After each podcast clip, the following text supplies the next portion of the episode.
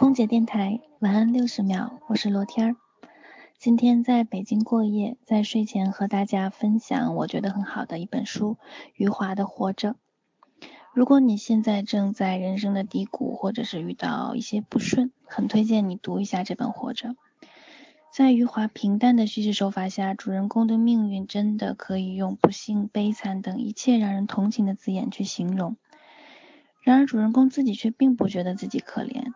反而觉得他所经历的一生是精彩的、幸福的，所以你会发现你没有权利去评价别人眼里的幸福，同样也不要让别人眼里的幸福乱了自己的步调。余华告诉我们，活着就是幸福。好了，爱阅读的我会不定期的向大家分享我觉得值得读的好书。我是罗天儿，我在北京，祝你晚安。